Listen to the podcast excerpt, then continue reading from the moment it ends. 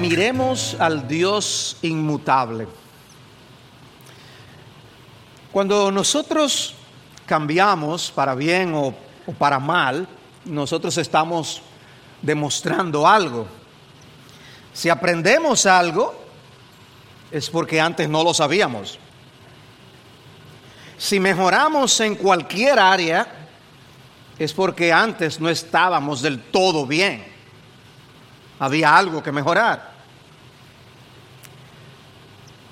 Aunque nos sintamos bien físicamente,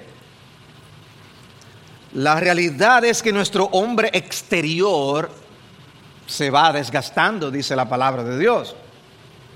Normalmente nuestra visión empeora, no mejora. Vamos perdiendo audición. Me veo cada vez más o con más frecuencia diciendo, ¿puedes repetir lo que tú dijiste? Pero no solo cambiamos nosotros, todo a nuestro alrededor cambia. Los escenarios cambian, puede ser por un fenómeno catastrófico, por una guerra o simplemente por erosión. Pero el escenario que vimos una vez no necesariamente permanece igual. Los residenciales cambian. Regresar a lugares donde hemos vivido es un gran recordatorio de lo cambiante de los tiempos. Ver que la casa en la que yo me crié ya no está, sino que hay un negocio. Es como si algo muy sólido de tu vida hubiera desaparecido. La gente cambia, las familias cambian, las instituciones cambian, las naciones cambian. Y eso provoca inseguridades, porque no tenemos la garantía de que las cosas permanecerán como están.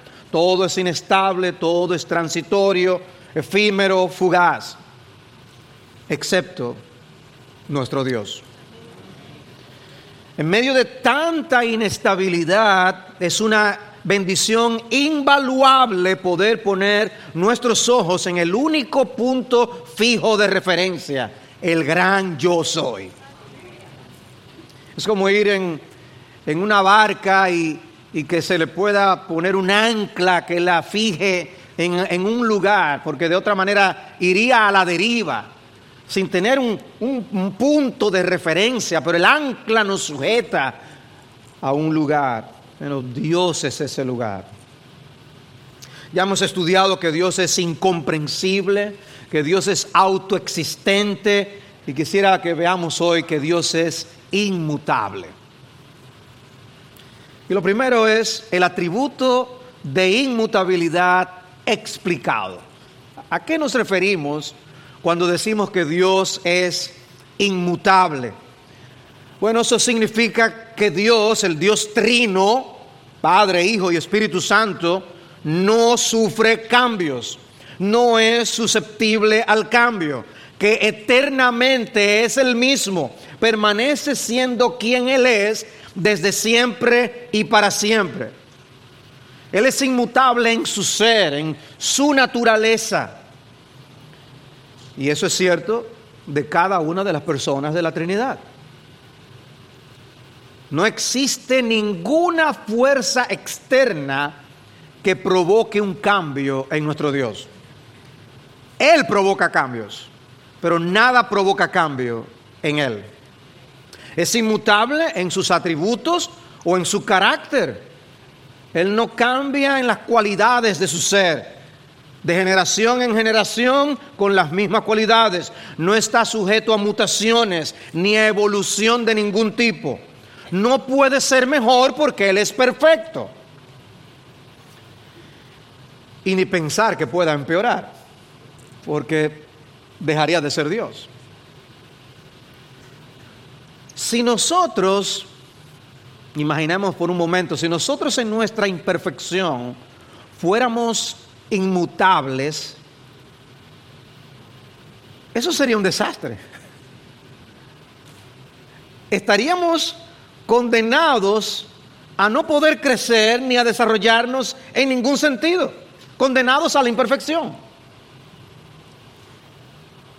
Nosotros nunca seremos como Dios, pero hay una promesa que podemos leer cuando revisamos cómo Dios describe a los espíritus de los justos hechos ya perfectos en Hebreos capítulo 12.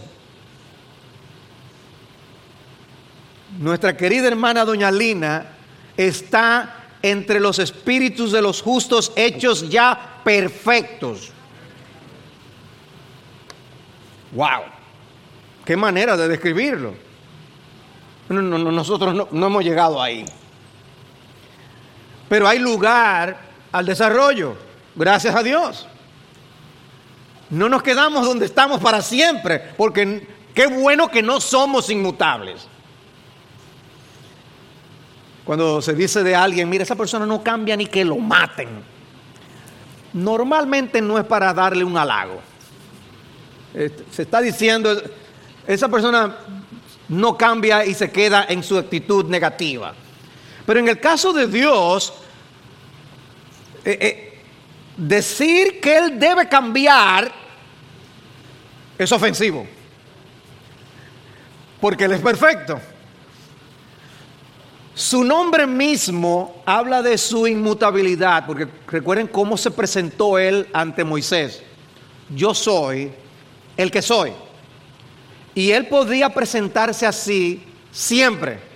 Y siempre puede presentarse así. Mañana será ese mismo. Yo soy el que soy. Y así por la eternidad. Dios ni siquiera tiene que hacer un esfuerzo para mantenerse sin cambiar. Sencillamente es algo que es intrínseco a su ser, una característica que solo Dios puede tener. Nosotros sí tenemos que esforzarnos para mantenernos enfocados con un propósito o para cumplir con nuestra palabra, una promesa. Pero Dios no tiene que hacer esfuerzo para eso. Él simplemente es así ninguno de sus atributos puede ser mejorado.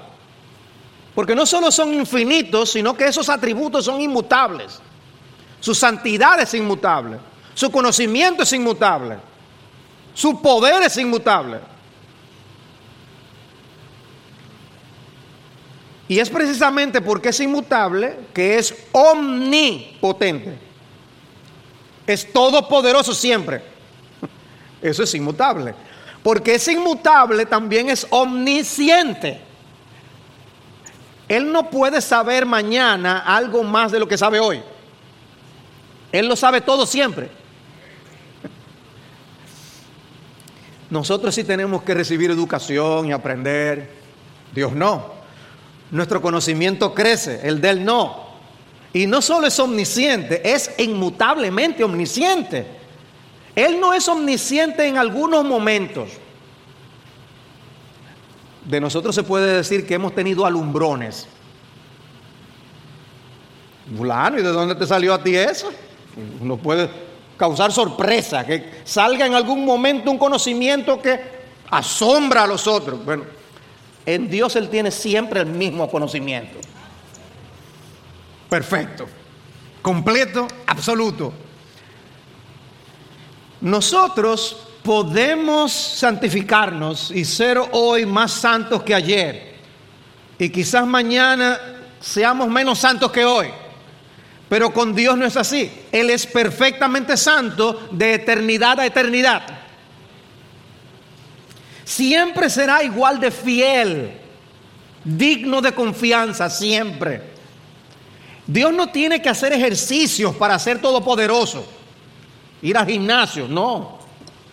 Su fuerza no va a cambiar, ni perderá facultades con el paso del tiempo. Nosotros podemos pasar trabajo tratando de recordar algunas cosas. Hablaba con unas, unas personas en un contexto en el que una parte de la conversación era, eh, ¿te acuerdas de, sí hombre, fulano? Ah, sí, sí, el que, el que tal, bueno, mañana yo te digo.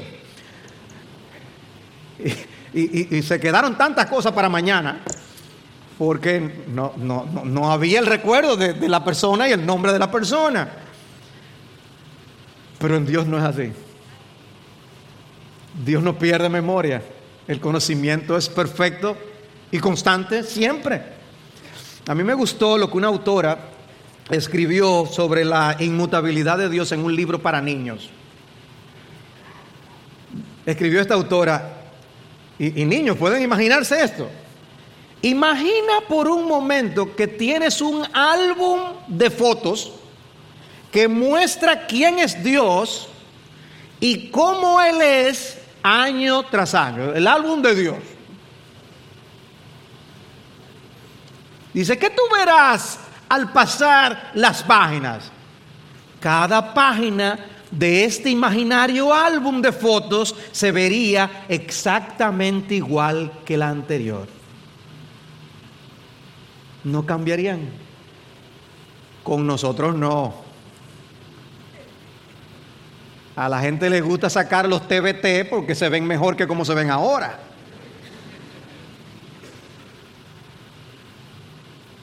Pero Dios es el mismo siempre.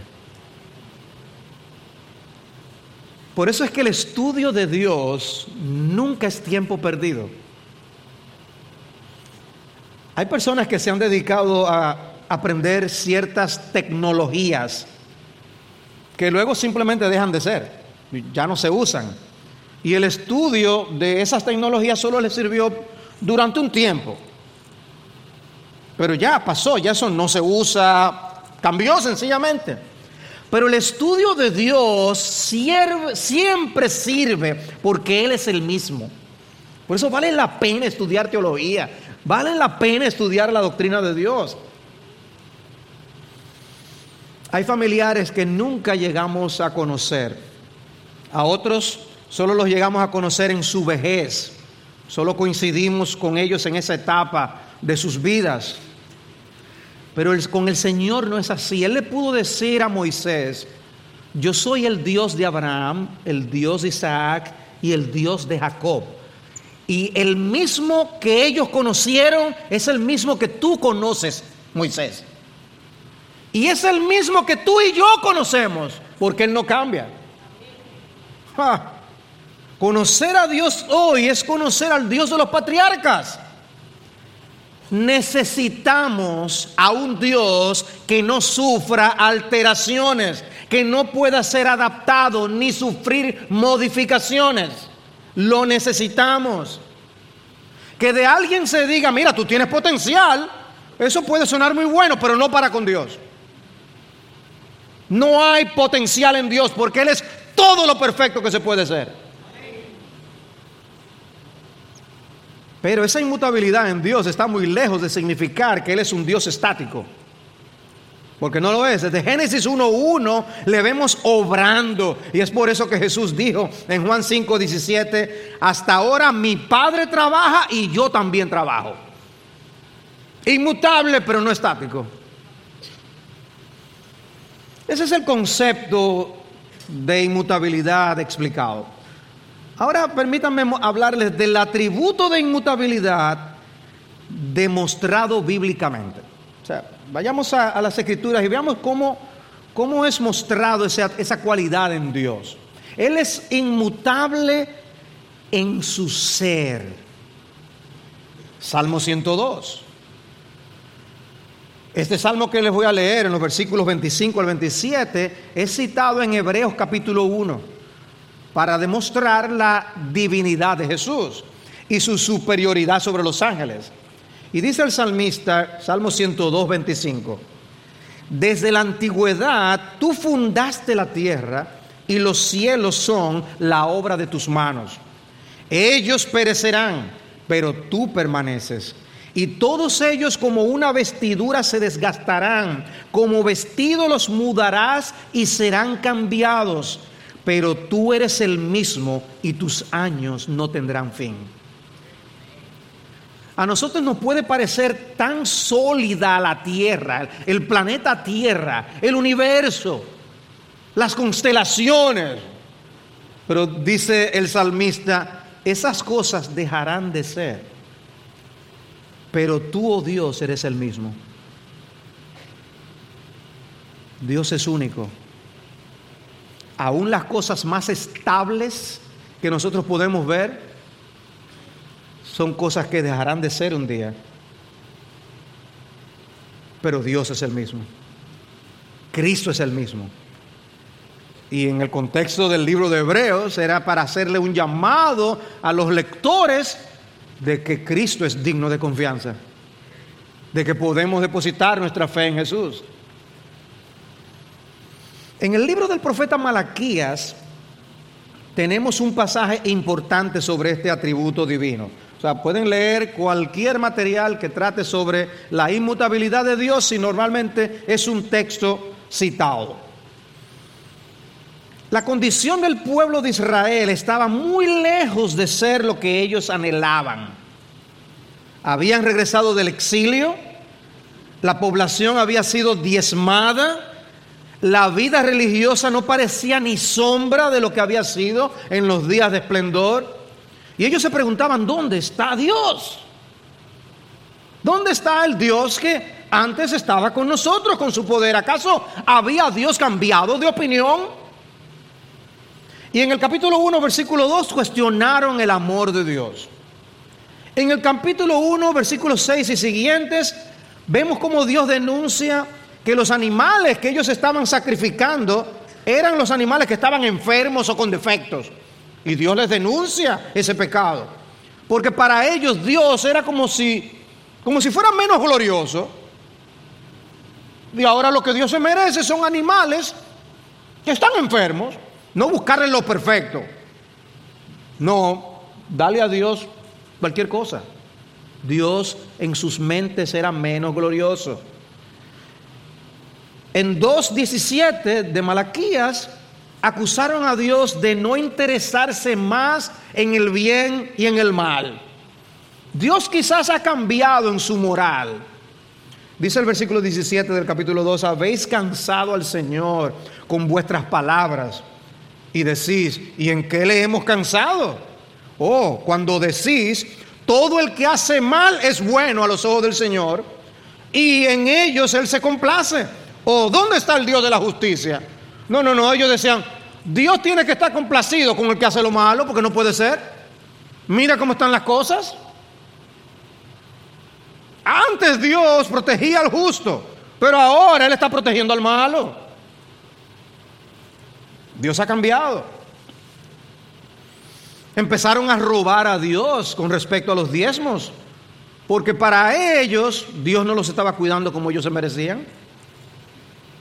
Y ahora estaban tomándole lo que le correspondía a Dios para ellos. Llegaron a afirmar que no valía la pena servir a Dios. Y dice en el capítulo 3, versículo 13, vuestras palabras han sido duras contra mí, dice el Señor pero decís, ¿y qué hemos hablado contra ti? Habéis dicho, en vano es servir a Dios. ¿Qué provecho hay en que guardemos sus ordenanzas y en que andemos de duelo delante del Señor de los ejércitos? Por eso ahora llamamos bienaventurados a los soberbios. Si tú eres soberbio, te va bien. Dios te considera dichoso. No solo prosperan los que hacen el mal, sino que también ponen a prueba a Dios y escapan impunes. Dios ha cambiado, Dios no es el mismo. Pregunta, ¿qué tú hubieras hecho con un pueblo así? No lo digan, por favor. No se expongan. Pero lean ahora Malaquías 3:6. Porque yo, el Señor, no cambio por eso vosotros, oh hijos de Jacob, no habéis sido consumidos. Dios no había cambiado.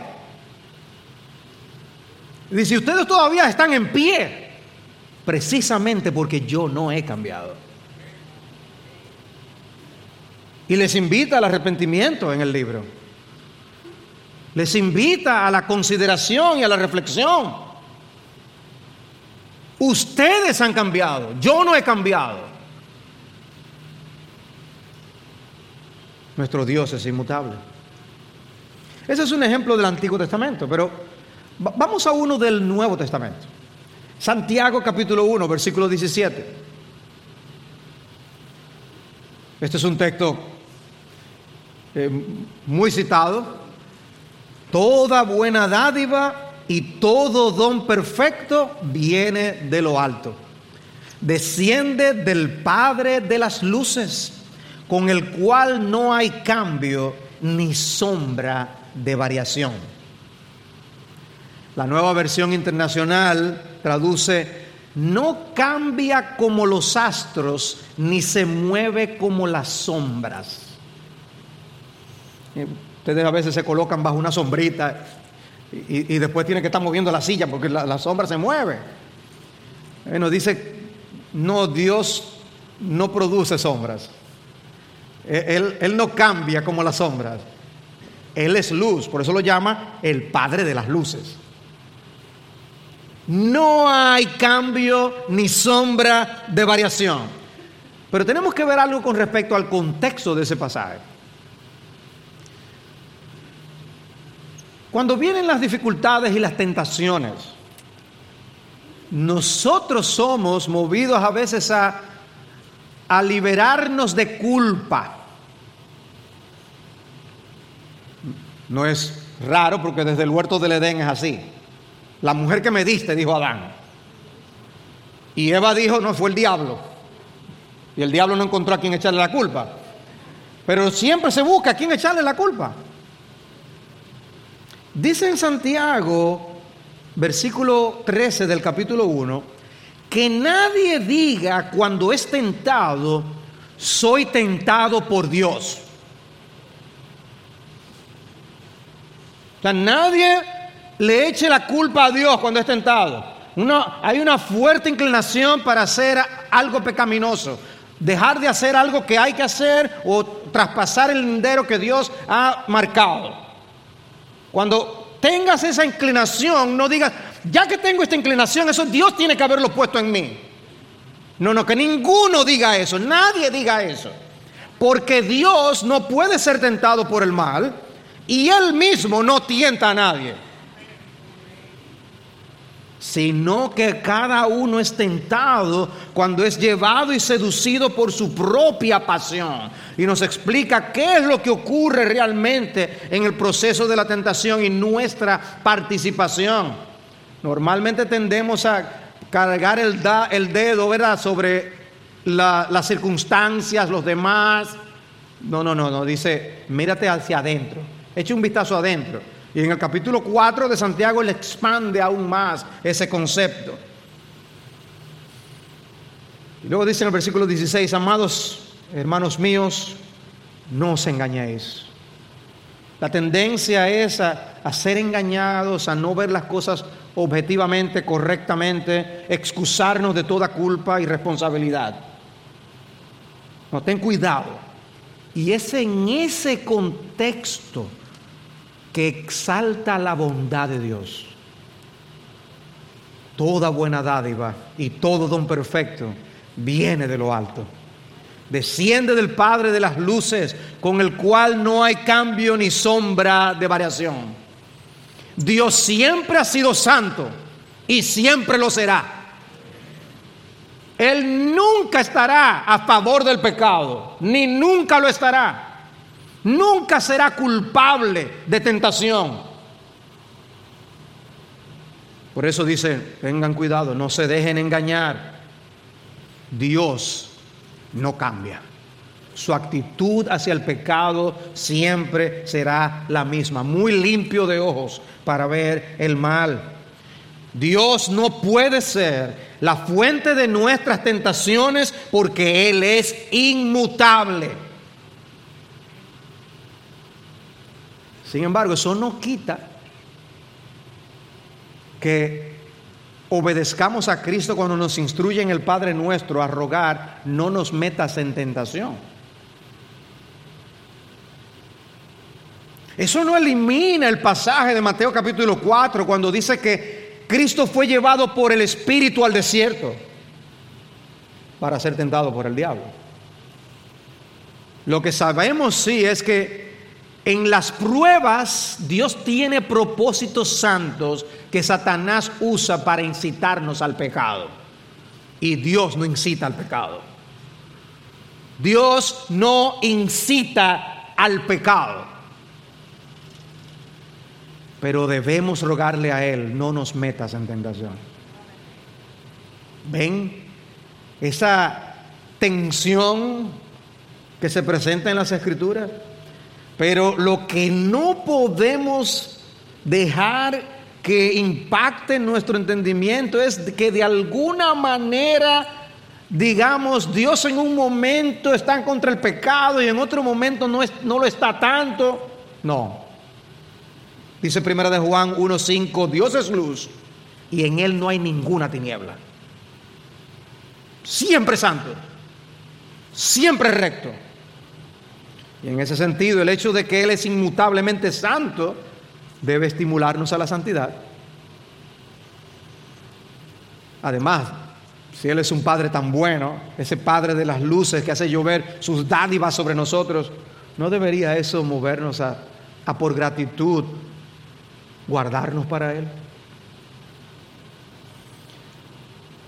Él es inmutable en su ser, pero hemos dicho también que Él es inmutable en sus perfecciones, en sus cualidades, en sus atributos. O sea que cuando decimos que Dios es inmutable, estamos diciendo al mismo tiempo que su amor es inmutable, su bondad es inmutable, su santidad, su poder, su sabiduría son inmutables.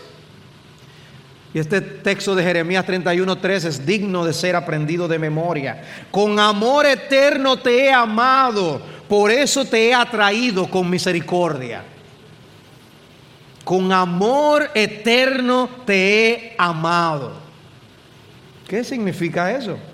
Bueno, eso significa que es herejía decir que Dios puede amar mañana más de lo que nos ama hoy.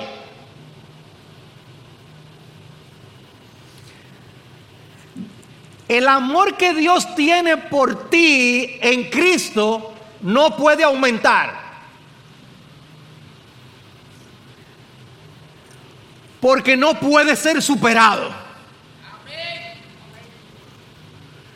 Es perfecto.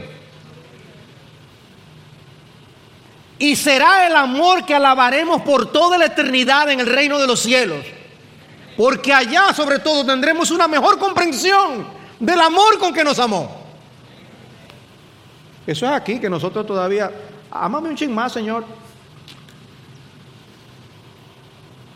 Ese amor es insuperable. Él dio a su propio hijo. Y necesitamos reflexionar en eso, especialmente a la luz de los desengaños de esta vida. Dios es amor. Y eso seguirá siendo así siempre. Dice Pablo en Efesios 1 que en amor Dios nos predestinó para adopción como hijos. En su amor nos adoptó. Si el amor de Dios no fuera inmutable, la salvación sería lo primero en desaparecer. No podríamos tener ninguna seguridad de salvación. Es porque es inmutable que nada nos puede separar del amor de Cristo. Así lo dice Pablo en este hermoso texto, Romanos 8, 38 y 39. Porque estoy convencido de que ni la muerte, ni la vida, ni ángeles, ni principados, ni lo presente, ni lo porvenir, ni los poderes, ni lo alto, ni lo profundo, ni ninguna otra cosa creada nos podrá separar del amor de Dios que es en Cristo Jesús, Señor nuestro. Siempre seremos objeto de su amor. Eso es, ese texto es impresionante. Ni la muerte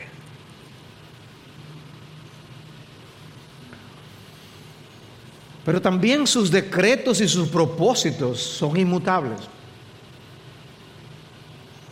En Dios solo hay un plan. Uno. Dios no tiene ningún plan de emergencia. Van a tener un, un plan aquí por si acaso. No, todo está ocurriendo exactamente como Dios lo planificó. Esta mañana, porque hay una coordinación que Dios hace desde los cielos. Esta mañana la clase del estudio de la confesión de fe tocó el capítulo 3 sobre el decreto de Dios. Mejor de ahí se, daña. ¿Cómo Dios decreta todas las cosas? Y todo se cumple conforme a su plan. Por eso nosotros vemos las profecías cumplirse. Y cuando sucedían en los días de Jesús, se dice para que se cumplieran las escrituras, porque ya cientos de años antes un profeta lo había dicho. Si Dios cambiara, amados hermanos, no podríamos tener certeza de ninguna de las promesas de Dios. Porque él podría decir, no, ya yo cambié de opinión. Ya no. Primero de Samuel 15, 29. También la gloria de Israel no mentirá ni cambiará su propósito porque él no es hombre para que cambie de propósito. en los hombres sí pasa, dice, pero Dios no es hombre para que no cumpla con lo que él promete. Job 42, 2. Yo sé que tú puedes hacer todas las cosas y que ningún propósito tuyo puede ser estorbado. Eso lo dijo Job luego de entender un poco más la grandeza de Dios. Ningún propósito tuyo puede ser estorbado. Salmo 33, versículo 10. El Señor hace nulo el consejo de las naciones, frustra los designios de los pueblos. El consejo del Señor permanece para siempre, los designios de su corazón de generación en generación. Proverbios 19, 21. Muchos son los planes en el corazón del hombre mas el consejo del Señor permanecerá. Nosotros vemos frustrados muchos de nuestros deseos y de nuestros planes, pero Dios, todo lo que se ha propuesto se cumple. Isaías 46:10, que declaro el fin desde el principio y desde la antigüedad lo que no ha sido hecho.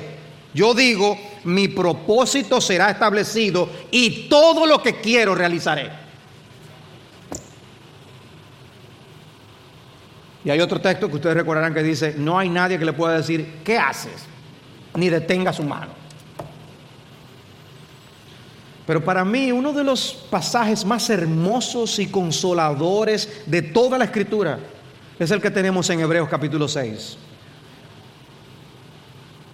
A partir del versículo 17 dice, de la misma manera Dios, deseando mostrar más plenamente a los herederos de la promesa la inmutabilidad de su propósito, interpuso un juramento, a fin de que por dos cosas inmutables, en las cuales es imposible que Dios mienta, seamos grandemente animados los que hemos huido para refugiarnos, echando mano de la esperanza puesta delante de nosotros. Y me detengo ahí un momento.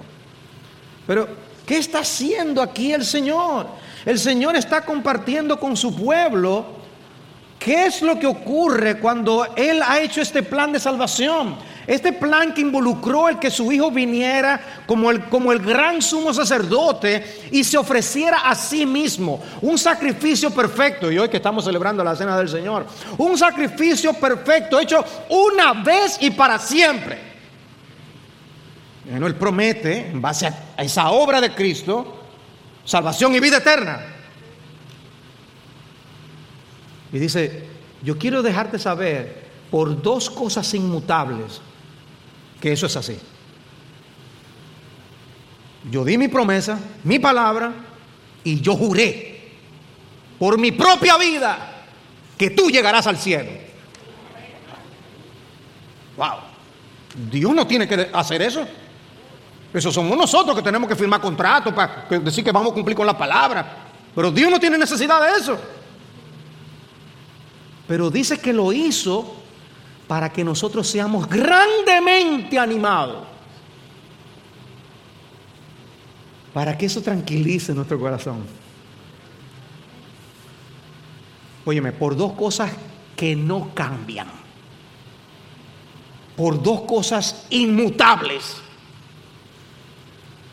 te prometo que te voy a llevar al cielo. Y dice, él habla aquí en el texto de los herederos de la promesa, esa es la frase que usa. Y dice en el versículo 19, echando mano de la esperanza que está delante de nosotros, dice, la cual tenemos como ancla del alma. Nuestras almas están atadas con un ancla, que es esa esperanza en Cristo segura. Una esperanza segura y firme que penetra y que penetra hasta detrás del velo. Ustedes recuerdan, está describiendo esa pieza del templo que dividía el lugar santo del lugar santísimo. Y está diciendo, allá en el cielo, cuando Cristo resucitó y ascendió a los cielos, Él entró al lugar santísimo celestial y dice, donde Jesús entró por nosotros como precursor, hecho según el orden de Melquisedec, sumo sacerdote para siempre, y clavó el ancla en el lugar santísimo del templo original del cual se hizo la copia terrenal. Entonces Cristo viene, clava el ancla en el lugar santísimo celestial y esa cuerda va directico a tu alma. Ahora no hay nada que nos pueda separar de ese lugar santísimo. Y Dios quiere que tú sepas que porque Él es inmutable y no cambia, y porque Él prometió y juró, el Dios que no miente y que es fiel siempre y eternamente, Él quiere que tú lo sepas para que tú seas grandemente animado. Uf, qué salvación. Su propósito de salvación siempre permanecerá firme. Ningún creyente se perderá. Ningún creyente experimentará una desalvación. No. Salvos y salvos para siempre. Nadie que haya sido adoptado en la familia de Dios será desheredado. Porque su deseo de salvar a los que Él escogió nunca cambiará. Fuimos sus enemigos, pero ahora hemos sido reconciliados con Él por medio de Cristo y Él ahora será nuestro amigo para siempre. Si nos adoptó, será nuestro Padre para siempre. Y sabemos, Romanos 8:28, que los que aman a Dios todas las cosas cooperan para bien. Esto es a los que son llamados conforme a su propósito porque a los que de antemano conoció o los amó de antemano, también los predestinó a ser hechos conforme a la imagen de su Hijo, para que Él sea el primogénito entre muchos hermanos. Y a los que predestinó a estos también llamó, y a los que llamó a estos también justificó, y a los que justificó a estos también glorificó. Y pone ese glorificó en pasado, como si ya fuera un hecho, una realidad. Porque Dios no perderá a ninguno de los suyos. Dice la palabra que el Cordero de Dios fue inmolado antes de la fundación del mundo. Ese, cordero inmolado no fue un plan B implementado por la caída del hombre en el pecado, sino que fue parte siempre del diseño original de Dios. Proveer a su Hijo como la roca de salvación para su pueblo. Nosotros tenemos el himno Roca de la Eternidad. ¿Y qué cantamos de ese himno? Dice, Roca de la Eternidad, fuiste abierta tú por mí, sé mi escondedero fiel. Y nosotros nos refugiamos en ese Cristo que ha sido provisto y que garantiza nuestra salvación. Y me encanta cómo lo dice en inglés, en la última frase de esa primera estrofa de ese himno Roca de la Eternidad. Dice, esa fuente y esa sangre sean una doble cura porque nos salva de la ira y nos hace puros. Qué sangre tan perfecta. Pero hay un texto más que quiero citarles del Nuevo Testamento y que habla de Cristo. Y está en Hebreos capítulo 13, versículo 7. Dice, acordaos de vuestros guías que os hablaron la palabra de Dios y considerando el resultado de su conducta, imitad su fe. Y en ese contexto dice, Jesucristo es el mismo ayer y hoy y por los siglos. Si los pastores vienen y se van, y ellos habían experimentado que algunos de sus líderes habían muerto. Y por eso les dicen, recuerden el ejemplo que les dejaron, imiten la fe de ellos.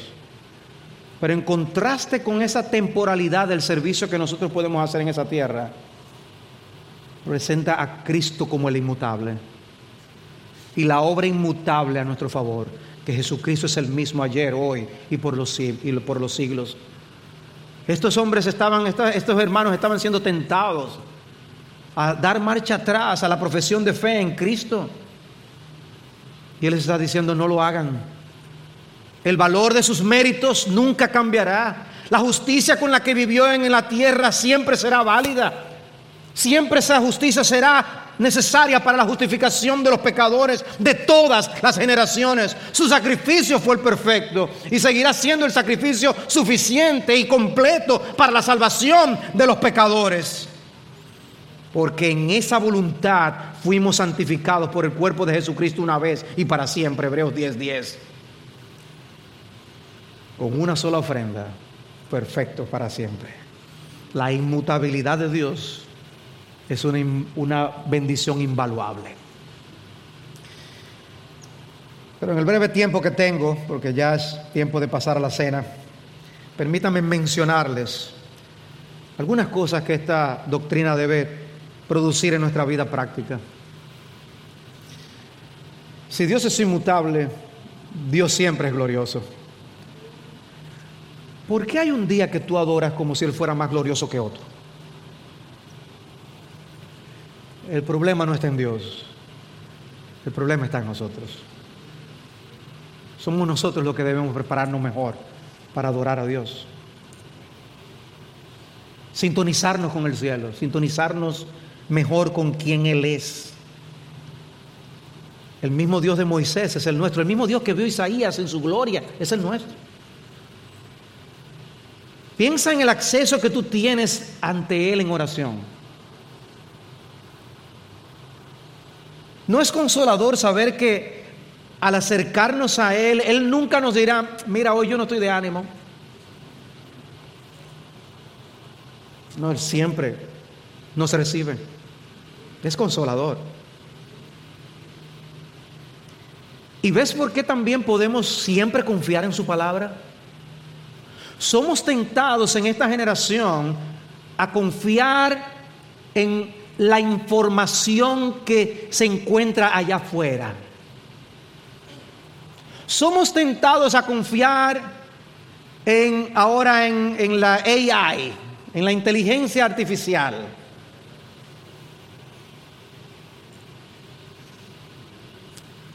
La inteligencia artificial nunca va a superar a Dios.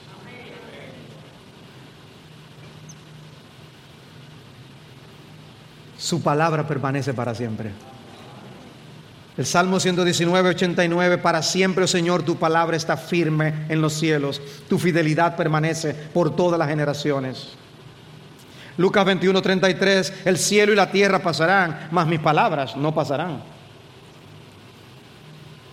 Lucas 16, 17, pero es más fácil que el cielo y la tierra pasen a que un ápice de la ley deje de cumplirse. Wow. Es más fácil que el universo deje de existir a que algo que Dios haya dicho no se cumpla. Por eso debemos anclar nuestras vidas y todo lo que somos en la firmeza de la palabra de Dios. Y nos vamos a apoyar más en las opiniones cambiantes de los hombres para saber cómo conducir nuestros matrimonios y cómo criar a nuestros hijos. No, amados hermanos, el estándar de Dios para las familias es el mismo porque Dios no cambia. ¿Y cuántas locuras evitaría el mundo si tan solo prestáramos atención a lo que Dios nos ha dicho en su palabra? Pero nos atrevemos a pensar que sabemos más que Dios. Estudiar las leyes humanas tiene la frustración de que lo que se estudia en la universidad no necesariamente permanecerá así, porque muchísimas leyes cambian. Pero estudiar la palabra de Dios no. Siempre es confiable la palabra de Dios. Cuán firme cimiento se ha dado a la fe. Dios no es hombre para que mienta, ni hijo de hombre para que se arrepienta. Números 23, 19. Confía en el Dios cuyos planes no pueden ser frustrados. Oh Dios eterno, tu misericordia, ni una sombra de duda tendrás. Tu compasión y bondad nunca fallan y por los siglos el mismo serás. En ese Dios es que nosotros tenemos que confiar.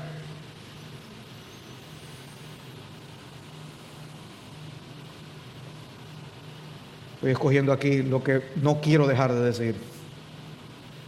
Dos cosas.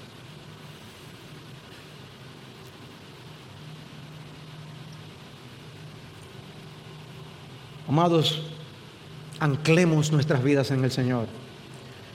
Dice un autor, nuestras casas pueden ser quemadas, nuestros bienes pueden ser consumidos o robados, nuestra ropa se gastará, nuestro tesoro aquí puede corromperse, pero nuestro Dios es inmutable, el mismo para siempre. Nuestras leyes y costumbres pueden cambiar, nuestros gobernadores y privilegios ser cambiados, nuestra compañía, empleos y vivienda pueden cambiar, pero nuestro Dios nunca cambia.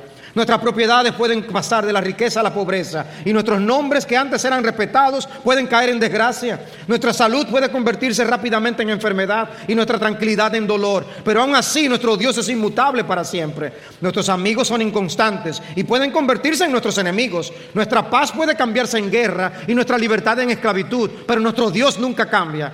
El tiempo cambiará las costumbres, las familias y todo lo que hay aquí pero eso no cambia a nuestro Dios. Nuestras comodidades son cambiantes, nosotros mismos somos cambiantes y mortales, pero nuestro Dios no. Confiemos en el Señor, amados.